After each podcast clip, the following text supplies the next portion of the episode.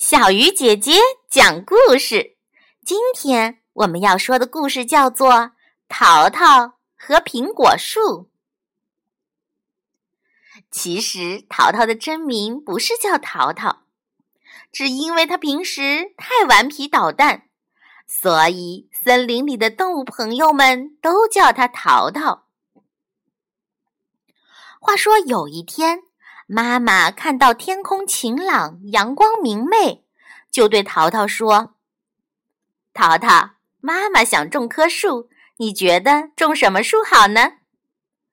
淘淘听了，想了一想，开心地说：“妈妈，种苹果树吧！我喜欢吃苹果，但森林里的苹果树都是离我们家比较远的。”如果我们自己种了的话，到时就不用走那么远的路去摘了。于是，妈妈听淘淘的建议，播了一粒苹果种子。妈妈让淘淘每天都给种子浇水。不久，种子发芽了。再过没多长时间，就长出好几节高，还有几片叶子呢。有一天，妈妈出门去了，留淘淘自己在家玩。淘淘没事儿干，觉得很无聊，就一直在那儿叹着气。他看到苹果树上的叶子嫩嫩的、绿绿的，叶脉一条一条的，于是他就摘了一片下来，顺着叶脉一点儿一点儿的撕开。发觉挺好玩的，就又摘了一片。不一会儿，就把小树苗的叶子全摘光了。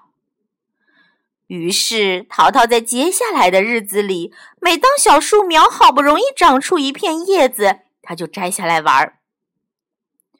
没过多久，小树苗就枯死了。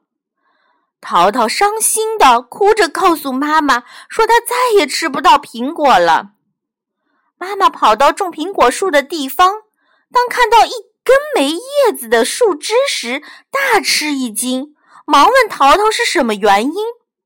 淘淘便把事情告诉了妈妈。妈妈听了事情之后，对淘淘说：“淘淘，你不能把小树苗的叶子摘了。”因为小树苗要靠它进行光合作用，吃东西呢。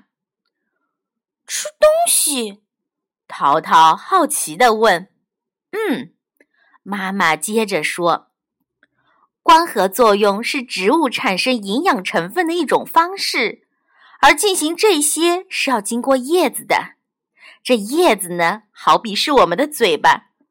当我们没有嘴巴吃东西时，我们也是会饿死的呀。”淘淘听了妈妈的话，很后悔。他说：“妈妈，我知道错了，我以后不会随便摘小树的叶子了。”亲爱的小朋友，你之前也会随便摘小树的叶子吗？如果是的话，从今天起就不要再摘小树的叶子喽，因为。那是它吃东西的嘴巴哟。好了，小鱼姐姐讲故事，今天就到这里了。小朋友，我们明天再见。